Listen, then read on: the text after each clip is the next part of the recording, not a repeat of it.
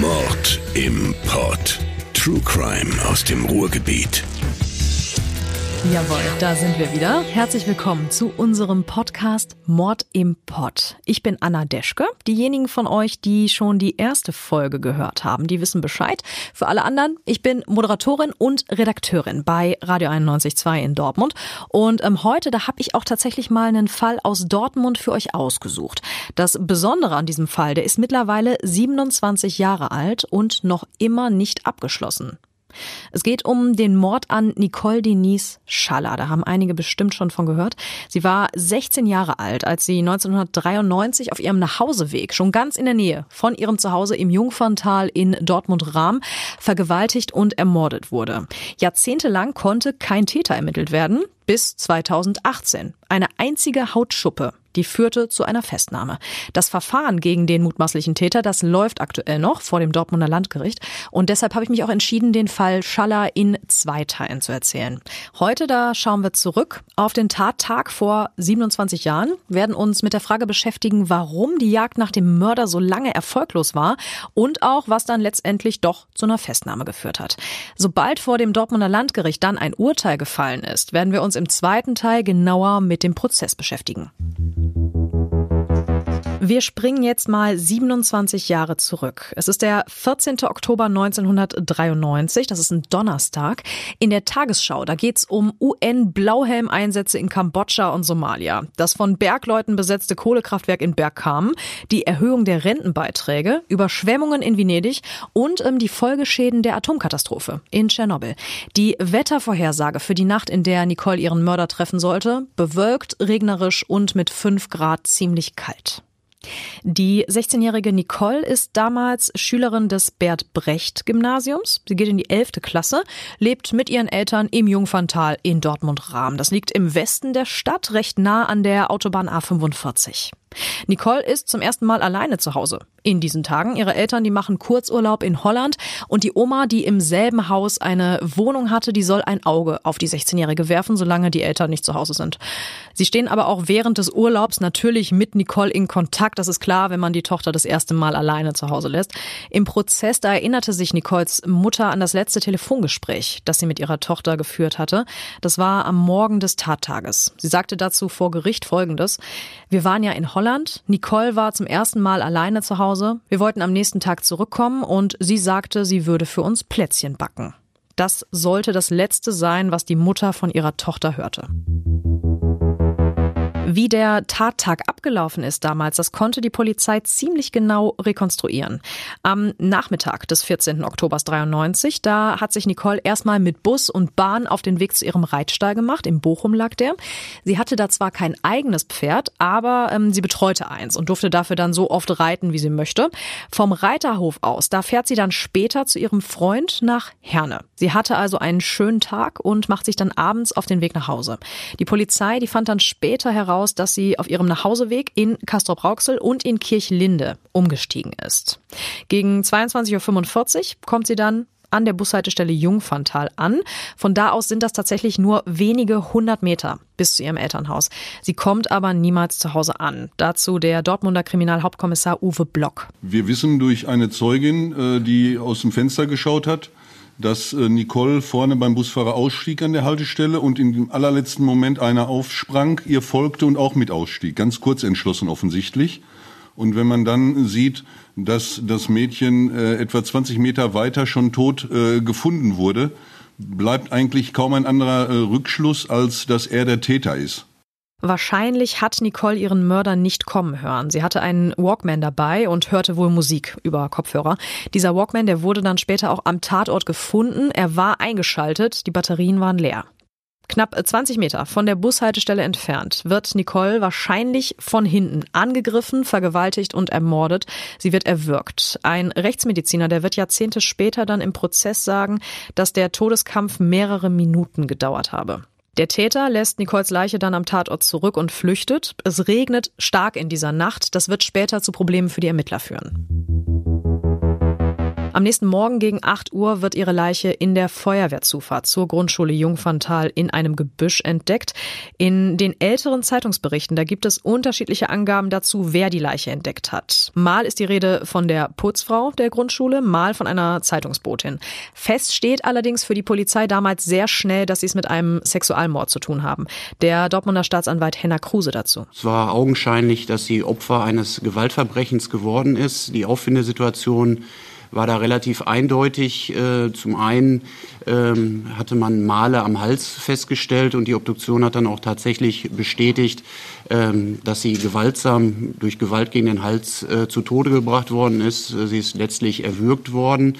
Ähm, des Weiteren war äh, aufgrund der Auffindesituation lag nahe, dass sie Opfer äh, eines Sexualtäters geworden ist. Ähm, die Hose, der Slip waren runtergezogen bis zu den Kniekehlen. Ähm, die Kleidung im Oberkörperbereich war hochgeschoben, ähm, so dass man zeitnah wusste, ähm, das ist leider ein Sexualverbrechen, ein Sexualmord äh, gewesen. Die Eltern von Nicole erfahren am Telefon von dem Mord an ihrem Kind. Die Polizei, die startet sofort mit den Ermittlungen. Allerdings, und hier kommt dann der Regen wieder ins Spiel, gestaltet sich die Spurensicherung damals als schwierig. Kriminalhauptkommissar Uwe Block. Äh, hat sich das insbesondere spurentechnisch nicht so einfach gestaltet, dadurch, dass der Leichnam äh, im Regen lag im Grunde mehr oder weniger abgespült worden ist, über Nacht, viele Stunden lang. Und äh, die DNA-Untersuchungen waren 93, 94 in den Anfängen. Man hatte noch nicht die Möglichkeiten, die man später oder gar heute hatte. Mögliche Spuren auf dem Körper von Nicole, die nicht vom Regen weggespült wurden, die werden damals mit äh, Klebefolien gesichert. Soweit es damals technisch möglich ist, werden die Spuren dann mit Täterprofilen in den Datenbanken des LKA abgeglichen. Das ergab damals aber keine Treffer. Die DNA-Analyse, die war 1993 auch noch eine recht junge Methode tatsächlich. Der erste Verbrecher, der durch eine DNA-Reihenuntersuchung überführt und aufgrund von DNA-Spuren auch verurteilt wurde, das war Colin Pitchfork, der Mann, der hatte in den 80ern in Großbritannien zwei Mädchen vergewaltigt und ermordet. 1987 konnte er dann überführt werden. Bei uns in Deutschland, da wurde der genetische Fingerabdruck zum ersten Mal 1988 als Beweismittel vor Gericht zugelassen. Bis heute, da haben sich die Analysen natürlich noch um ein Vielfaches äh, verbessert. Jetzt reicht eben eine einzige Hautschuppe, um die DNA-Analyse durchzuführen. Aber im Oktober 93, da laufen alle Ermittlungen ins Leere. Der Busfahrer wird befragt. Ein Phantombild des Mannes, der hinter Nicole aus dem Bus ausgestiegen ist, wird angefertigt. Darauf zu sehen ist ähm, das Profil eines jungen Mannes mit schwarzen Locken. Im Laufe der Ermittlungen, da werden hunderte Spuren verfolgt. Hinweisen aus der Bevölkerung wird nachgegangen. Rund um den Tatort, da klingeln die Polizisten bei den Anwohnern, führen Befragungen durch. Das persönliche Umfeld von Nicole wird überprüft. Am Reitstall und an den Haltestellen, an denen Nicole umgestiegen war, wird ermittelt, alles ohne Erfolg.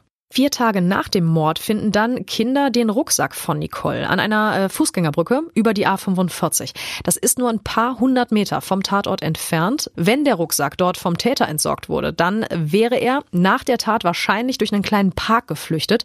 Auf dem Sonnendeck heißt dieser kleine Park heute.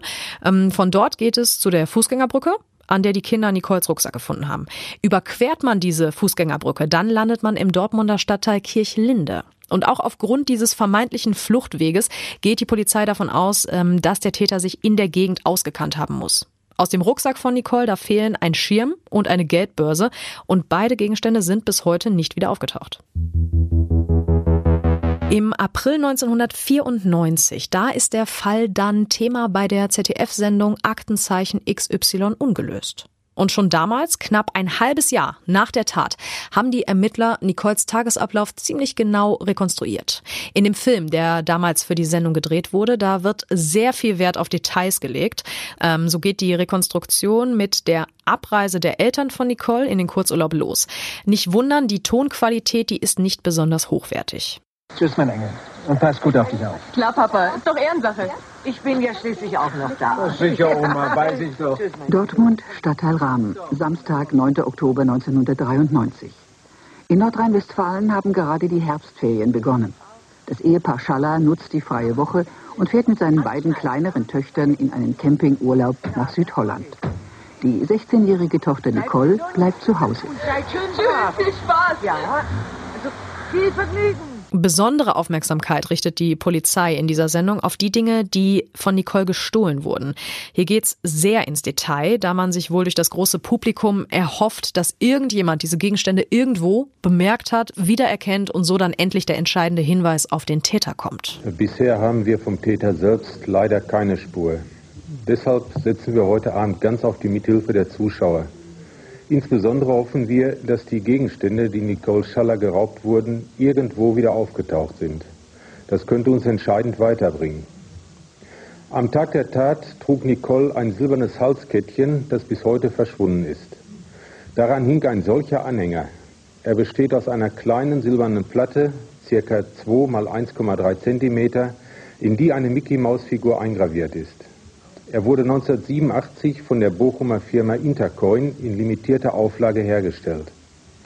Des Weiteren fehlt aus Nicoles Besitz ein solches Kunststoffportemonnaie, lila mit schwarzen Kanten, Größe 13 mal 9,5 cm. Auf der Vorderseite unter anderem der Aufdruck O'Neill. Und auch das Phantombild das nach dem Mord an Nicole angefertigt wurde. Das spielt in der Sendung eine wichtige Rolle, was natürlich Sinn macht, da der Mord damals gerade mal sechs Monate zurücklag. Wie aus dem Film bekannt, fuhr Nicole am 14. Oktober 1993 von ihrem Freund in Herne mit drei verschiedenen Buslinien über Castro-Brauxel nach Dortmund-Rahm.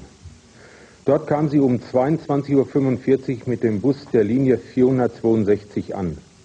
Hinter ihr stieg ein junger Mann aus, der für uns von besonderem Interesse ist. Er könnte für uns ein wichtiger Zeuge oder vielleicht auch der Täter sein. Die Kripo konnte nach den Angaben des Busfahrers ein Phantombild des Mannes anfertigen. Er ist 25 bis 30 Jahre alt, relativ klein, ca. 1,70 und schlank. Er hat dunkle, krause Haare. Für Hinweise, die zur Aufklärung des Mordes an Nicole Schaller führen, sind Belohnungen von insgesamt 8000 Mark ausgesetzt aber auch diese Ausstrahlung in der ZDF-Sendung Aktenzeichen XY ungelöst. Das war am 8. April 1994.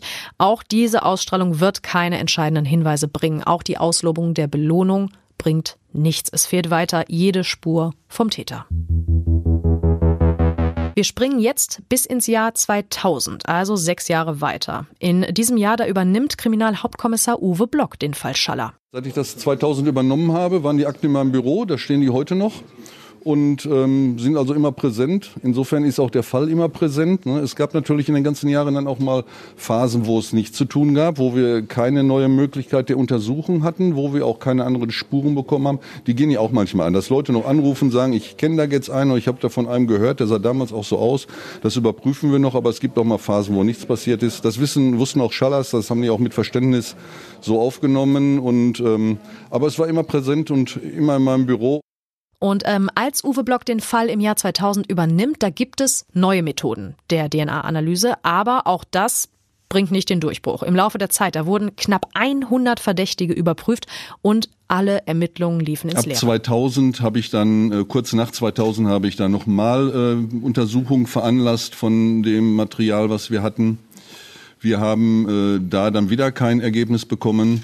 Dann nochmal um 2007, 2008 eine neuerliche Methode, wo der Kollege Krüger uns drauf gebracht hatte, die da aufkam, haben wir dann genutzt, haben da dann auch später eine DNA-Spur äh, finden können, beziehungsweise sogar zwei, die aber letztendlich an einer relativ, ja nicht so sehr relevanten Stelle äh, an der, an der Bekleidung waren, wo sie auch von anderen hätten sein können. So wird der Fall über die Jahre immer im Blick behalten und sobald es neue Methoden gibt, werden die an dem verbliebenen Spurenmaterial natürlich auch ausprobiert.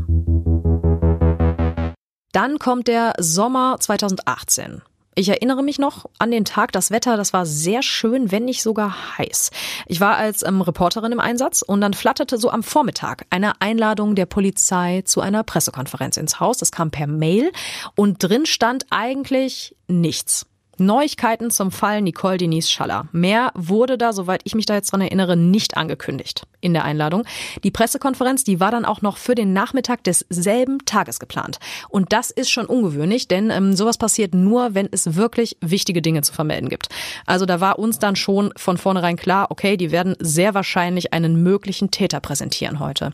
Dementsprechend viele Kollegen waren dann auch bei der Pressekonferenz dabei. Der ganze Raum war voll mit Journalisten, Kameras, mit Aufnahmen Aufnahmegeräten, Fotoapparaten.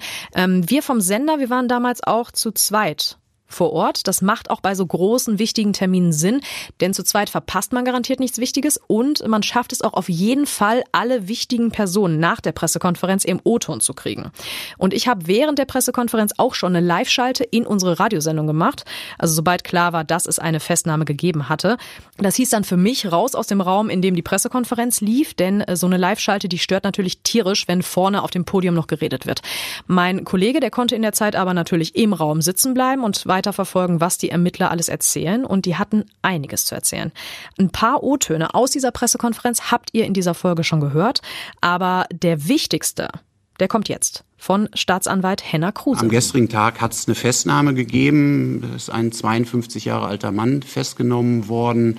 Ähm, einen Mann, der in der Vergangenheit ähm, in Castro-Brauxel, also zur tatrelevanten Zeit in Castro-Brauxel gewohnt hat. Ähm, der ist gerade dem Haftrichter vorgeführt worden, der auch antragsgemäß einen Haftbefehl erlassen hat wegen des Verdachts des Mordes mit den Mordmerkmalen Heimtücke und zur Befriedigung des Geschlechtstriebs. Nach 25 Jahren gab es tatsächlich eine Festnahme im Fall Nicole Denise Schaller. Auf die Spur des mutmaßlichen Täters, da kamen die Ermittler durch eine einzige Hautschuppe. Wir haben schon drüber gesprochen. Und durch eine neue Art der DNA-Analyse, den äh, sogenannten Einzelschuppennachweis. Auf einer der Klebefolien, mit denen damals die Spuren an Nicoles Körper gesichert wurden, da hatte man mit dieser Analyse die DNA des mutmaßlichen Täters entdeckt. Die Spur, die wurde damals auf dem nackten Körper in der rechten Leistengegend der Leiche gesichert.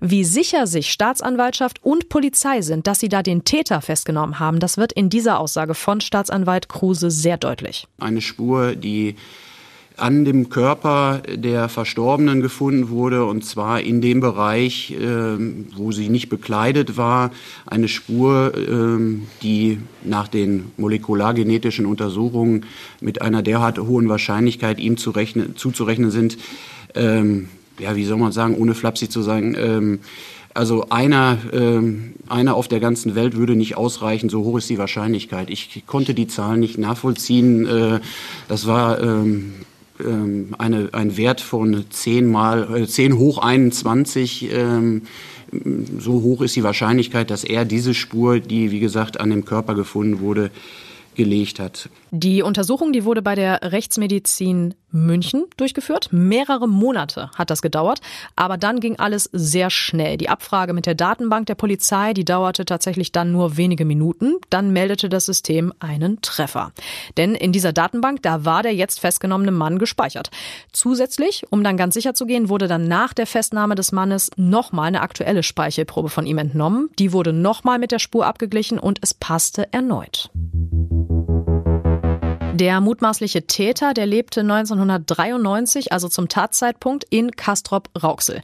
Zum Zeitpunkt der Festnahme allerdings nicht mehr. Seinen genauen Wohnort wollte die Polizei bei der Pressekonferenz nicht nennen. Irgendwo in NRW. Mehr wollten die dazu nicht sagen. Was die Polizei in der Pressekonferenz über den privaten Hintergrund des Manns erzählte, das war folgendes. Er hat eine Lebensgefährtin und er lebt von Sozialleistungen. Und er ist kein unbeschriebenes Blatt. Der Mann ist mehrfach vorbestraft. Er saß bis 2011 sogar in Sicherheitsverwahrung. Staatsanwalt Henna Kruse. Zwar wurde er nie wegen eines Sexualdelikts äh, verurteilt, allerdings waren es mehrfach Verurteilungen, wo er Frauen die er nicht kannte, ähm, unvermittelt, überraschend äh, von hinten angegriffen hat und dann massiv gewalttätig geworden ist, äh, insbesondere Taten, die dann halt auch um den Tattag, wir gehen davon aus, der Abend des 14.10.1993 war der Tattag, herum geschehen sind. Und dennoch geriet der Mann in all den Jahren nie in den Fokus der Ermittler. Können wir endlich los? Ja, Moment, ich muss mir gerade noch ein Ticket organisieren. Äh, welche S-Bahn nehmen wir nochmal? Du holst dir jetzt am besten mal das Deutschland-Ticket. Das geht ganz schnell. Und schon können wir mit allen Bussen und Regionalbahnen fahren, wann wir möchten. Und auch, wohin wir wollen? Ja, wir steigen einfach ein und müssen uns mit dem Deutschlandticket um keine weiteren Tickets kümmern. Egal, ob du montags damit ins Büro fährst oder wir spontan nach Berlin wollen. Oder am Wochenende ins Grüne. Okay, das heißt, wenn ich mit den Jungs zum Auswärtsspiel will, steige ich einfach mit meinem Ticket in die Regionalbahn und den Bus und fahre zum Stadion. ja, ganz genau. Aber jetzt geht's erstmal zum Shoppen in die Stadt. Und? Wann möchtest du losfahren? Jetzt informieren unter bahn.de